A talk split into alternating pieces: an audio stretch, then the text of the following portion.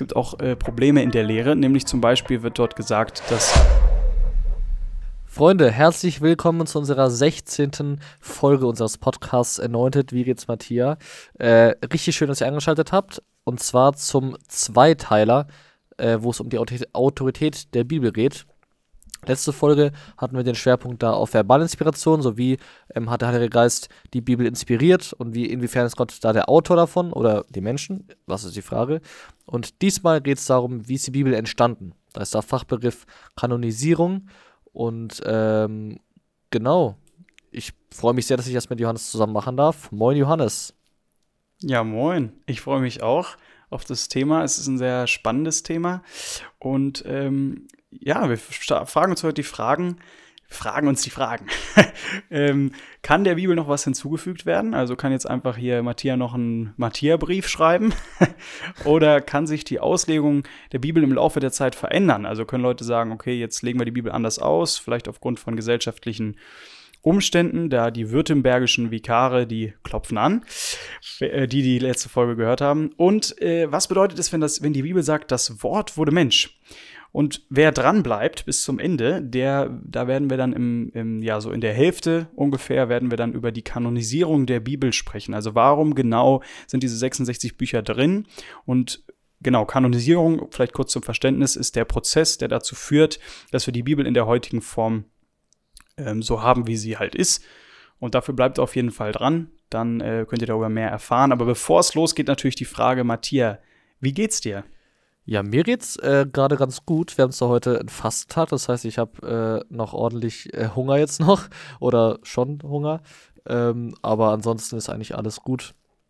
Ähm, genau, ich weiß nicht, ob ich das mal in den ersten Folgen hier gesagt hatte, aber mein Ziel war es ja der, an der Bibelschule unter anderem ja auch, ähm, gute Routinen zu entwickeln, so und die ich dann auch für mein Leben nach der Bibelschule dann weiter ähm, ja, leben kann, leben darf.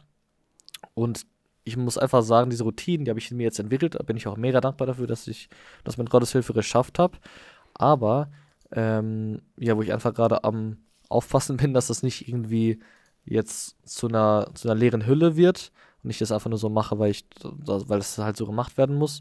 Ähm, und ja, einfach ein bisschen herausfordernd, weil man halt immer das Gleiche macht. Also der Bibelschulalltag ist halt, ja, nach, nach, ich weiß nicht, vier, fünf Monaten hier schon echt relativ eintönig an manchen Tagen.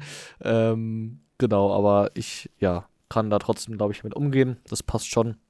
Er hat immer hier irgendwas zu tun. Und äh, genau, von daher ist es immer noch eine gute Zeit hier, immer noch empfehlenswert. Und äh, ich freue mich jetzt hier zusammen mit dir loszulegen. Ja, ich freue mich auch sehr und ich freue mich auch nächste Woche noch mehr von dir zu erfahren. Dann kommt ja die Bonusfolge. Ähm, also falls ihr noch mehr wissen wollt als nur so diese kurzen ähm, Infos, dann auf jeden Fall nächst, genau, dann auf jeden Fall nächste Woche am Start sein. Ja, ich würde sagen, wir starten direkt rein in das heutige Thema. Und äh, ja, es geht ja immer noch um die Bibel. die Bibel ist halt wichtig, ne? Ähm, weil die Bibel ist die Offenbarungsquelle für Gott. Das heißt, wenn wir ein falsches Verständnis über die Bibel haben, dann haben wir ein falsches Verständnis über Gott und auch über alle anderen theologischen Bereiche.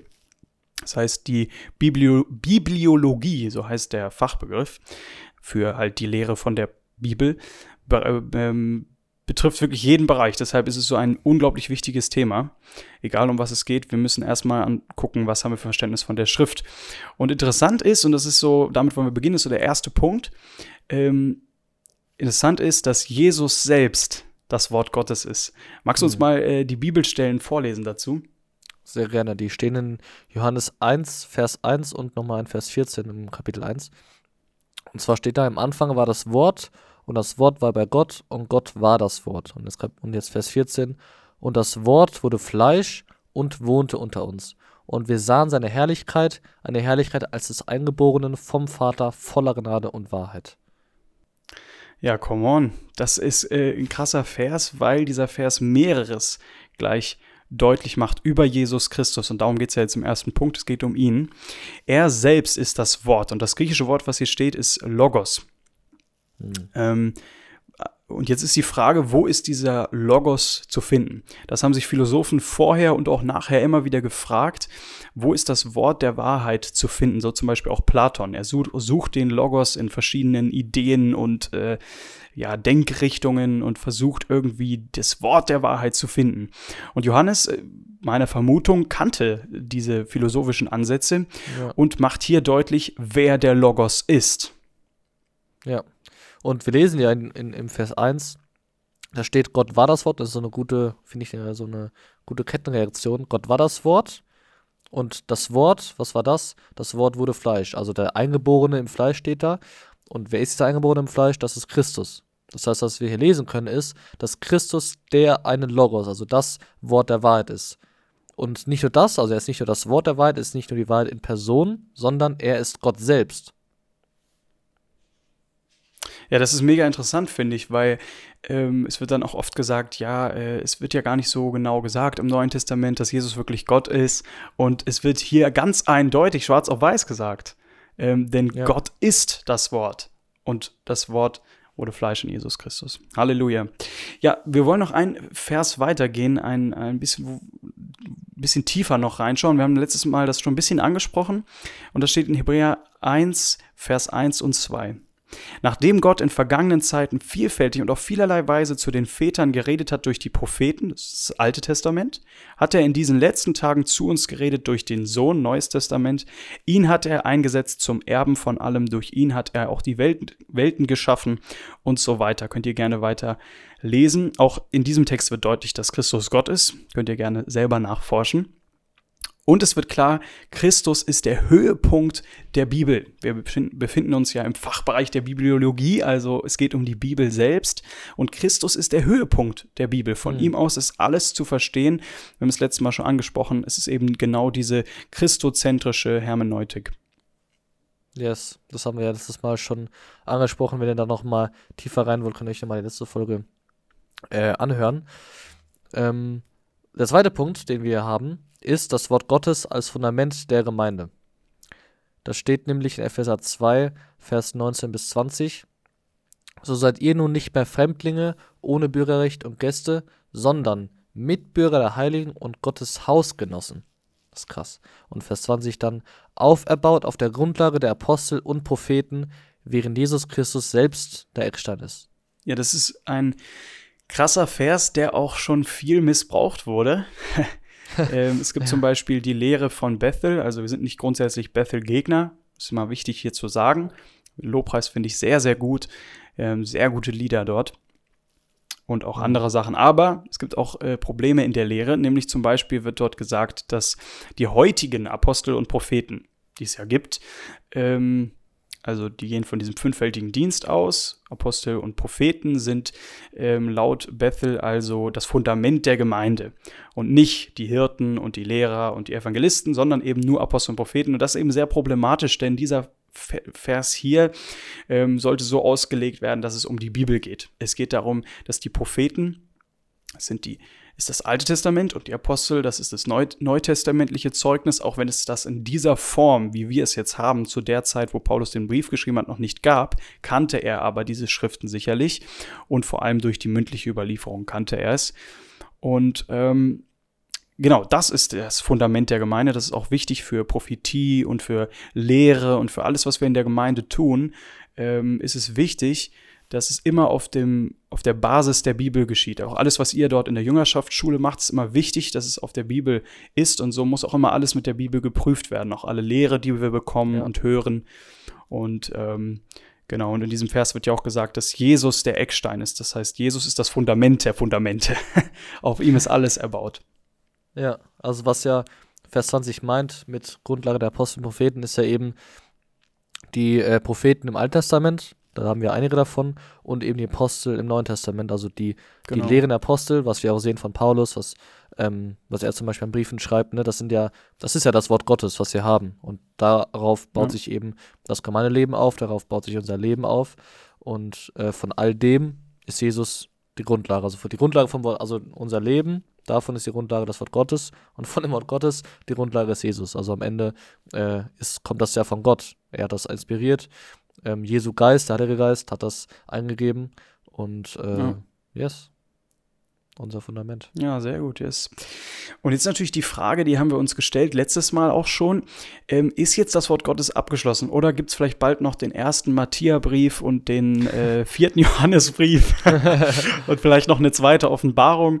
Ähm, bei manchen Lehren könnte man ja oder Predigten könnte man das Gefühl haben, dass es irgendwie noch mehr gibt als nur die Bibel.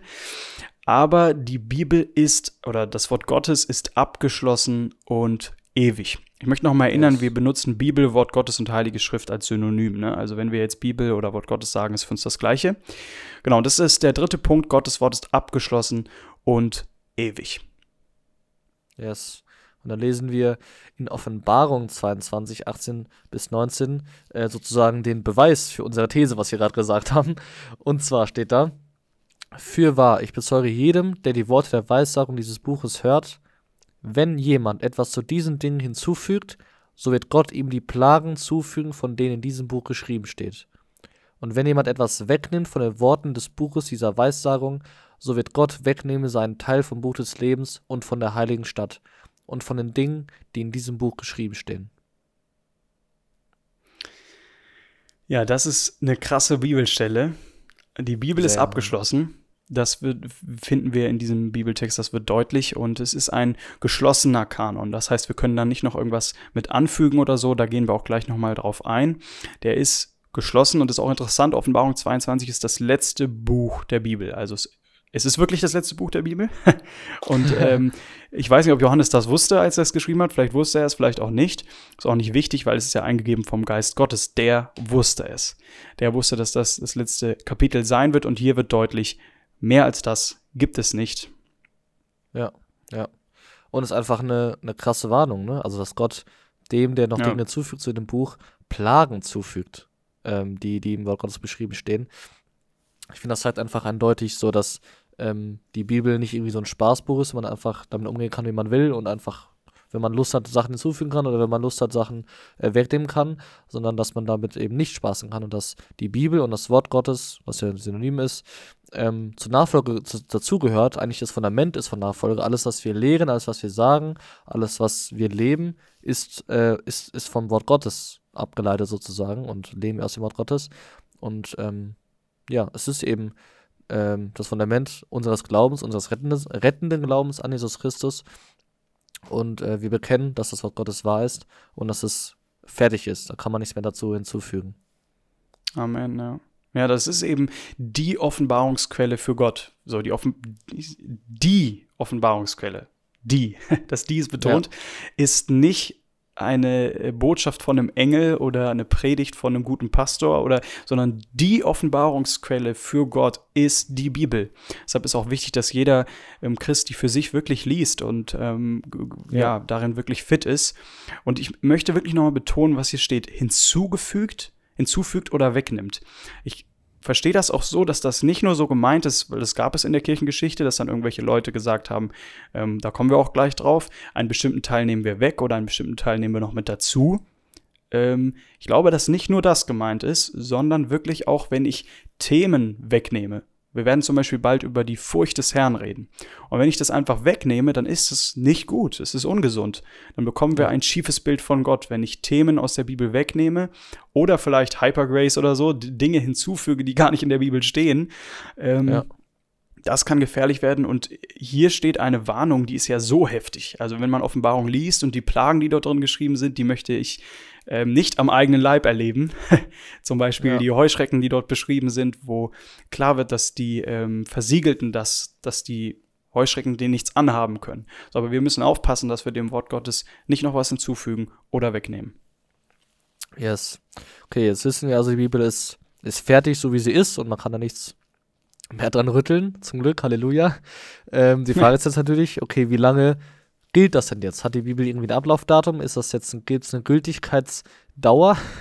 ähm, und da haben wir auch eine, eine, ein ganz klares, äh, ja, ganz klare Aussage von Jesus dazu. Der sagt nämlich in Matthäus 5, Vers 18 bis 19, denn wahrlich, ich sage euch, bis Himmel und Erde vergangen sind, wird nicht ein Buchstabe noch ein einziges Strichlein vom Gesetz vergehen, bis alles geschehen ist.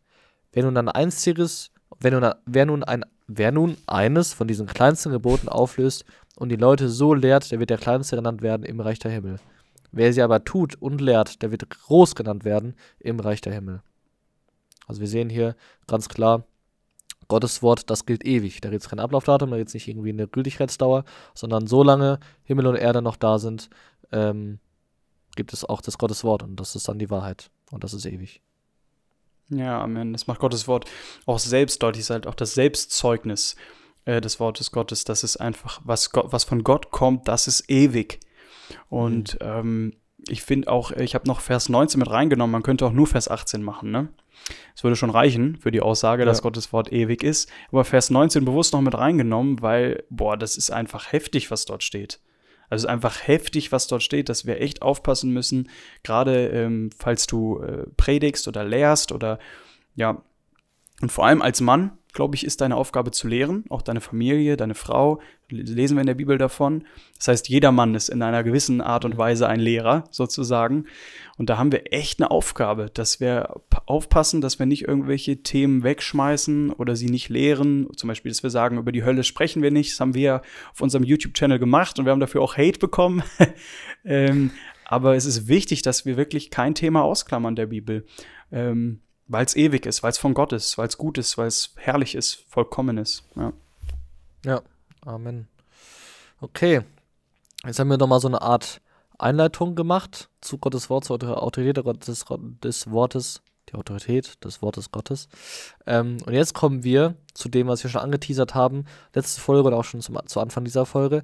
Und zwar äh, geht es jetzt um die Kanonisierung der Bibel. Ähm, was versteht man darunter? Das ist diese Frage, okay, warum gibt es genau die 66 Bücher in der Bibel, die wir heutzutage finden? Und ähm, man versteht unter dem Begriff, dass es eben der Prozess ist, der dazu führt, äh, dazu geführt hat, dass wir die Bibel eben in der Form vorliegen haben, wie wir, wie wir sie heute haben.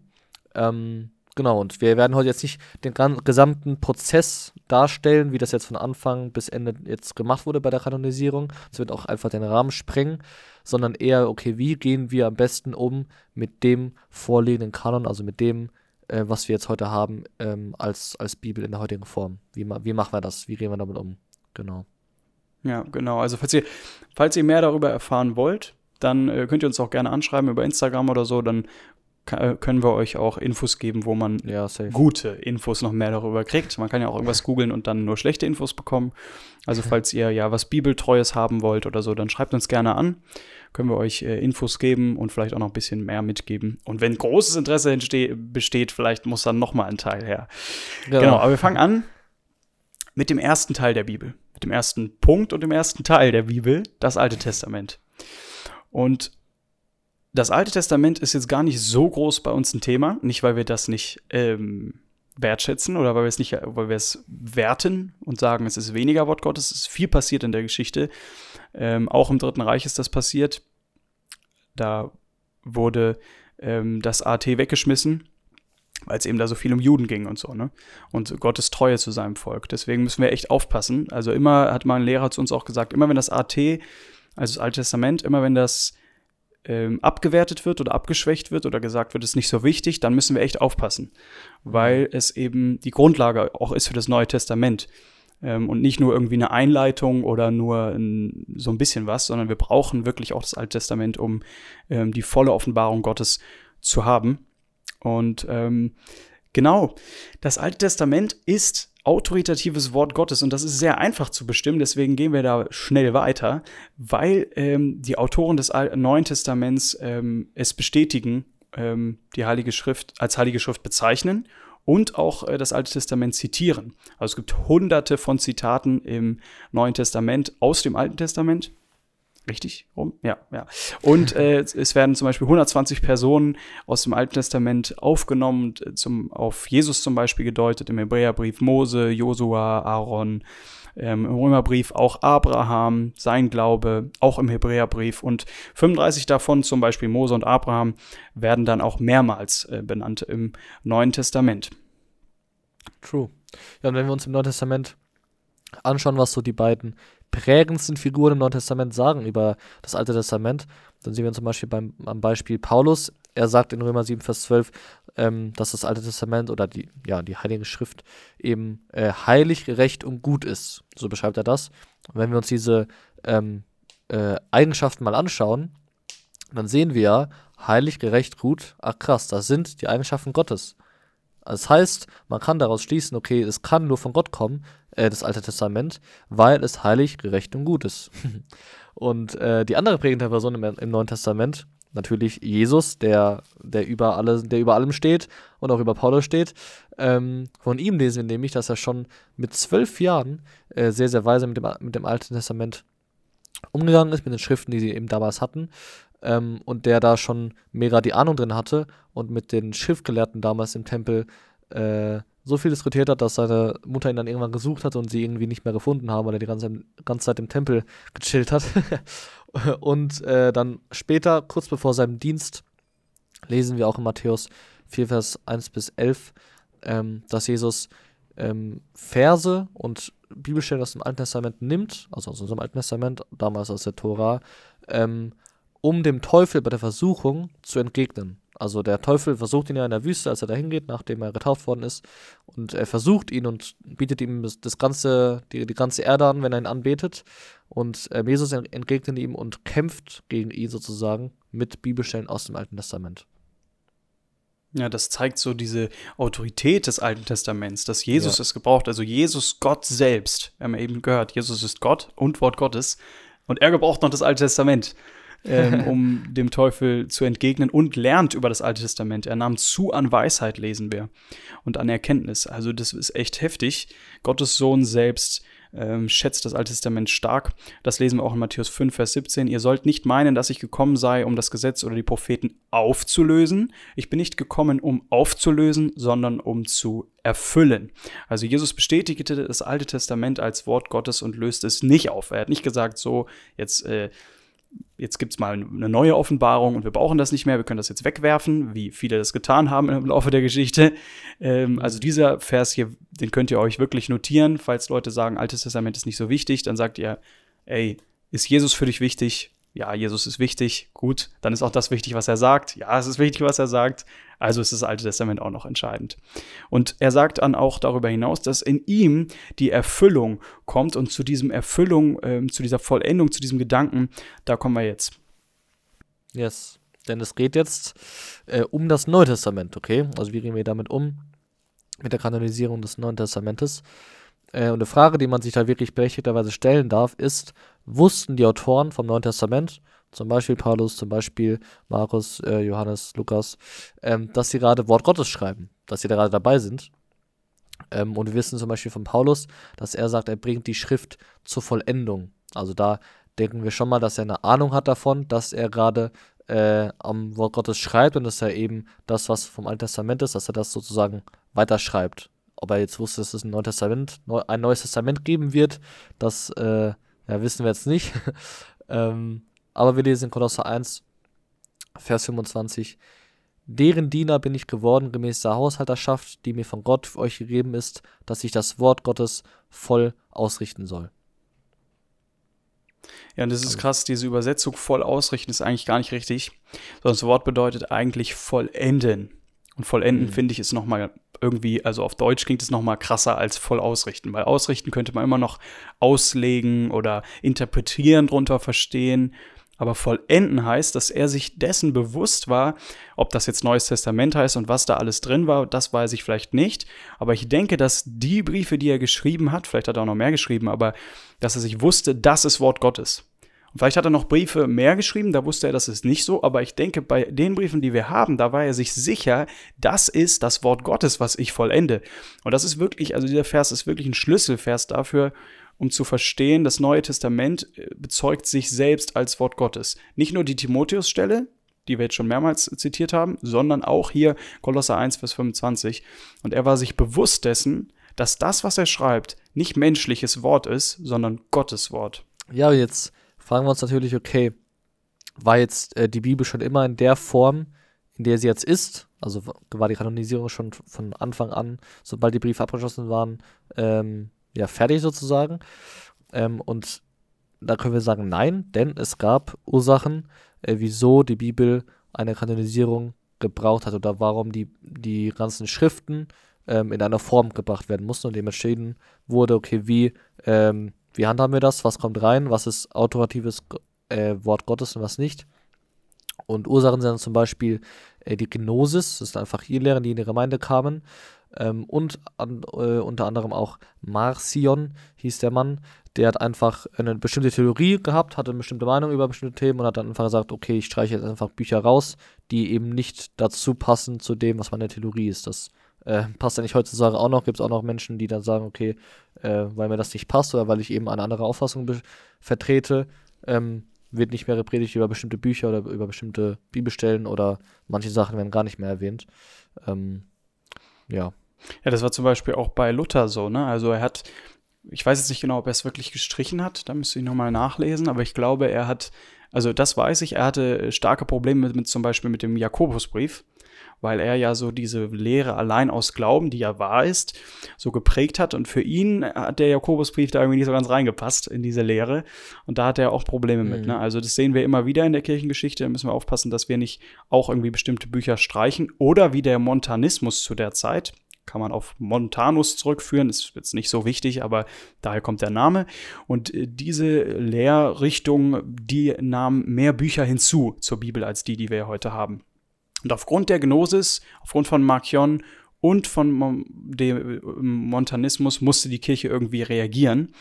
Und es ist wichtig, hier schon mal jetzt zu sagen, wir sagen es gleich nochmal, aber hier nochmal sagen, zu sagen, äh, die Kirche hat nicht den Kanon beschlossen, sondern sie hat ihn bestätigt. Aber da kommen wir gleich nochmal drauf, nur jetzt um zu verstehen, ähm, inwiefern die Kirche darauf reagiert. Ne?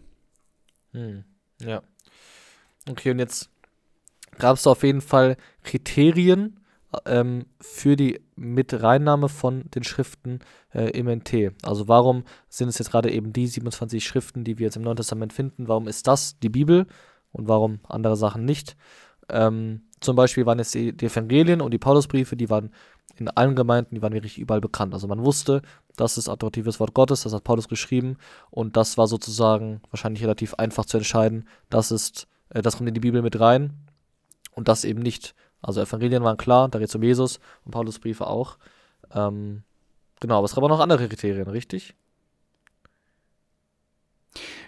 Genau, ähm, nämlich, jetzt ist die Frage, sind diese beiden, Christozentrik und Apostolizität, sind es die beiden einzigen Kriterien? Weil dann könnte man ja sagen, okay, ähm, dann könnten wir auch noch Außerkanonisches mit reinnehmen oder andersherum ähm, Sachen aus dem Kanon herausnehmen, die irgendwie nicht so ganz christozentrisch sind, so zum Beispiel für Luther der Jakobusbrief oder so. Ähm, da könnte man sagen, okay, den schmeißen wir raus. Ähm, oder Lukas, inwiefern ist er, hat er jetzt wirklich Kontakt mit den Aposteln und so? Und da muss man irgendwie überlegen. Und da muss der Theologe irgendwie selbst entscheiden. Und da haben wir ein Problem. Deshalb gibt es noch ein drittes Kriterium, das es damals schon gab und auch heute noch ein wichtiges Kriterium ist. Das haben wir letztes Mal schon angesprochen. Hm. Ähm, Matthias, das hast du letztes Mal so schön ausgesprochen. Wie heißt das? du meinst das Testimonium Spiritus Sancti Internum, das innere Zeugnis des Heiligen Geistes. genau, ja. Ich finde einfach, ähm, deswegen habe ich es auch mit reingenommen auf äh, Latein, weil das kann man sich echt mal merken. Also ich habe mir es auch wirklich gemerkt. Ich äh, kann das jetzt auch auswendig, weil äh, ich gedacht habe, das ist echt krass wichtig, um zu verstehen, wie wir an die Bibel glauben. Ne? Es ist wichtig, mhm. das erste und das zweite Kriterium darf nicht fehlen. Also es muss irgendwie auf Christus zeugen und es muss was mit den Aposteln zu tun haben. Ähm, aber das dritte ist eigentlich das Entscheidendste, weil es muss einfach geglaubt werden, was in der Bibel steht. Und das ist eben dieses innere Zeugnis des Heiligen Geistes, dass ich einfach glaube, dass der Kanon, so wie er heute da ist, Gottes Wort ist. Hm, ja, ja. Da sagt auch Karl Barth, ein Theologe, ganz treffend, der sagt, die Bibel macht sich selbst zum Kanon. Sie ist Kanon, weil sie sich als solcher der Kirche imponiert hat und immer wieder imponiert. Also imponieren ist jetzt ein relativ äh, altes deutsches Wort, würde ich sagen. Das heißt, sich selbst geltend machen oder Bewunderung hervorrufen. Also dadurch, dass ähm, die Bibel oder die Schriften, die wir im Neuen Testament haben, ähm, Gültigkeit hatten bei den Gemeinden, in, in der Kirche oder in den Gemeinden der damaligen Zeit, ähm, hat sie sich selbst zum Kanon gemacht. Also das, was eben damals galt als Wort Gottes, das wurde auch eben in Wort Gottes aufgenommen sozusagen, wurde dann eben offiziell als Kanon bestätigt. Ähm, ich glaube, das, das Wort, das jetzt kommt, hatten wir auch schon letzte Folge, Autopistie. Ähm, und zwar die Schrift beglaubigt sich selbst als Wort, als Wort Gottes. Also da steht selbst drin, wir hatten äh, die zweite Timotheus-Stelle, ähm, dass sie eben von Gott, von Gott eingegeben ist und dass äh, die Schriften von Paulus, von, äh, von den Leuten, die die Bibel eben geschrieben haben im Neuen Testament, dass das das Wort Gottes ist. Yes. Das ist wichtig. Das ist wirklich wichtig, dass wir wissen, dass nicht die Kirche jetzt irgendwie den Kanon durchgesetzt hat und gesagt hat, so, ähm, so ist es, sondern er hat sich selbst durchgesetzt. Also der Kanon mhm. wurde nicht irgendwie beschlossen, da war nicht eine Tagung und dann haben sie gesagt, so, jetzt das sind die, das ist das Neue Testament, sondern es wurde bestätigt. Und da ist natürlich dieser Aspekt des Glaubens sehr stark mit drin. Ne? Also ähm, das muss ich auch wirklich glauben, dass da Gott so gewirkt hat und dass er das ja. einfach, ähm, dass er die Geschichte da so begleitet hat, sage ich mal. Und äh, es war eben so, dass diese einzelnen Bücher des Neuen Testaments innerhalb der Gemeinde als Wort Gottes einfach gesehen und auch gebraucht wurden. Sie wurden so zitiert, es wurde daraus gelehrt, sie wurden vorgelesen und Paulus schrieb eben nicht nur an eine Gemeinde, sondern die Briefe gingen dann auch an mehrere Gemeinden weiter. Und ähm, die Kirche bestätigt also den Kanon nur. Ähm, Gottes Geist selbst, also Gott beschloss den Kanon. Er hat gesagt, wie es aussieht. Und hier ist natürlich wieder dieses Testimonium Spiritus Sancti Internum entscheidend. Es muss halt einfach geglaubt werden. Es muss einfach geglaubt werden, dass äh, der Geist Gottes das so geleitet hat und dass er einfach die Geschichte da so begleitet hat und dass er einfach auch souverän ist, dass er nicht abhängig von dieser ähm, geschichtlichen Veränderung ist oder so, sondern dass er einfach souverän ist und dass er das begleitet und dass das wirklich Wort Gottes ist, was wir da vor uns liegen haben. Und wenn du das glaubst, dann ist das auch wirklich Wirken des Heiligen Geistes in dir. Es ist ein inneres Zeugnis, das durch den Heiligen Geistes in dir ähm, ja, erwachsen ist. Und ähm, da autorisiert sich der Kanon eben selbst als Gottes Wort. Er wird nicht autorisiert irgendwie von, einem, von der Kirche oder so, weil dann würde die Kirche ja auch über der Bibel stehen sondern die Bibel autorisiert sich selbst durch Gottes Wirken, weil eben Gott der Autor ist und weil ähm, die Bibel einfach über dem steht, was die Kirche sagt. Weil sonst wäre es andersherum. Das ist wirklich eine entscheidende Entwicklung, die wir hier sehen. Ähm, weil sonst könnte man noch Traditionen oder irgendwelche ähm, Konzilien der katholischen Kirche neben die Bibel stellen, was sie ja auch machen. Aber es ist eben wichtig festzuhalten, dass der Kanon sich selbst autorisiert und dadurch die Kirche nicht das entscheidende, ähm, der entscheidende Aspekt ist, sondern Gott selbst.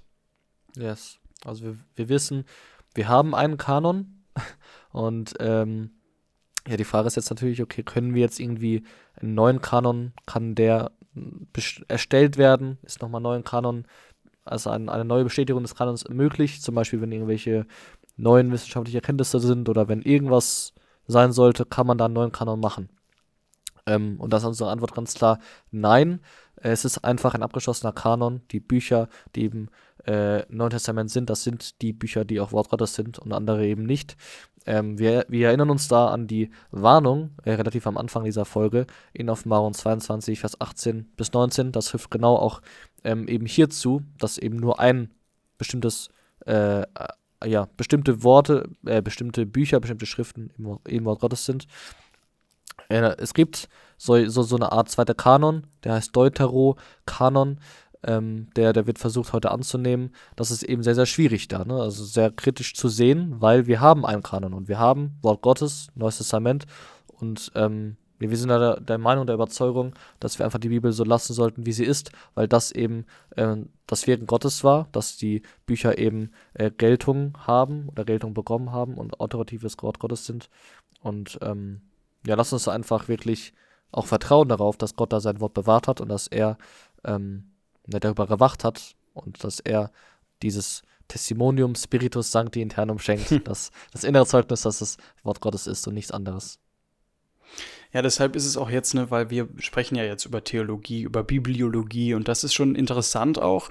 Aber ich glaube, es ist auch wirklich wichtig, immer wieder von diesem Rost der Theologie runterzukommen und zu sehen, Gott ist souverän. Gott ist souverän ja. und wir können über ihn nachdenken, wir können über ihn nachforschen und am Ende steht er über steht er aber über allem und es ist wichtig, wirklich die Bibel als Maß als wirklich als Maß der aller Dinge zu nehmen und als Offenbarungsquelle, als die Offenbarungsquelle Gottes zu, zu, sehen. Denn sonst kann sich jeder seinen Christus selber bauen. Und dann haben wir diese Handwerker des Glaubens, über die wir letztes Mal geredet haben. Ähm, ja.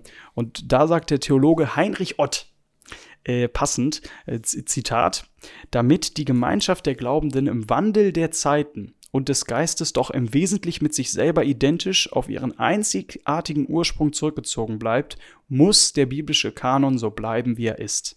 Also ihr könnt auch gerne noch mal 15 Sekunden zurückgehen und das nochmal anhören. Ähm, steckt ganz schön viel drin. Das finde ich krass, was er hier sagt. Und das haben wir jetzt auch hier im zweiten Teil drin, denn im ersten Teil haben wir genau das Gegenteil gehört von den Württemberg württembergischen Vikaren, die gesagt haben, man müsste eben aufgrund der gesellschaftlichen Lage irgendwie die Aussagen der Bibel dann nochmal prüfen und die Bibel ist eben nur eine Grundlage unter anderen und äh, ist nicht die einzige autoritative äh, das einzig autoritatives Wort Gottes. Und Ott sagt hier eben genau das Gegenteil. Der biblische Kanon muss so bleiben, wie er ist. Wir können da jetzt nicht noch irgendwelche anderen Briefe mit reinnehmen oder so, ähm, damit wir bei die, auf diesen einzigartigen Ursprung, der ja Christus selbst ist, Gott, dass wir da bleiben und ähm, dass wir uns da nicht irgendwie von abrücken äh, lassen. Das ist gefährlich. Ja, true. Ähm, nice, wir sind schon so langsam fast am Ende angelangt und jetzt schauen wir uns eben das Ende auch der Kanonisierung an. So, wie wurde das abgeschlossen? Wie ist das jetzt? Das war ja ein Prozess, es wurde nicht einfach so gesagt, so jetzt bestätige was an, an so einer Tagung, sondern es war ja schon eine Art Prozesse, bis, dann, bis das dann alles offiziell war. Und zwar gab es ja diesen Kanon Muratori äh, im zweiten Jahrhundert nach Christus, wo eben dann bestätigt wurde, wir haben, das Wort Gottes sind, besteht aus den vier Evangelien, den 13 Paulusbriefen, der Apostelgeschichte, dem 1. Petrus, dem 1. Johannesbrief und der Offenbarung. Und äh, die Bücher, die wir jetzt noch heutzutage in der, in, im Neuen Testament finden, die weiteren Bücher, wurden dann äh, etwas später dann auch noch bestätigt. Genau, die wurden später bestätigt durch Athanasius. Der schließt dann sozusagen diesen Prozess ab. Und ich würde auch das äh, sehr mit Vorsicht genießen, äh, diese Aussage. Er schließt ihn ab, ja, aber am Ende ist es Gott, der es tut. Er ja. sagt so, jetzt haben wir das Wort Gottes. Aber Athanasius ist eben so der Letzte, der dazu irgendwie dann was sagt und dann steht das fest. Gibt natürlich dann immer noch mal irgendwie Streitereien oder so, aber der heutige Kanon, wie wir ihn jetzt haben, aus dem Alten Testament und dem Neuen Testament stand um 367 nach Christus fest.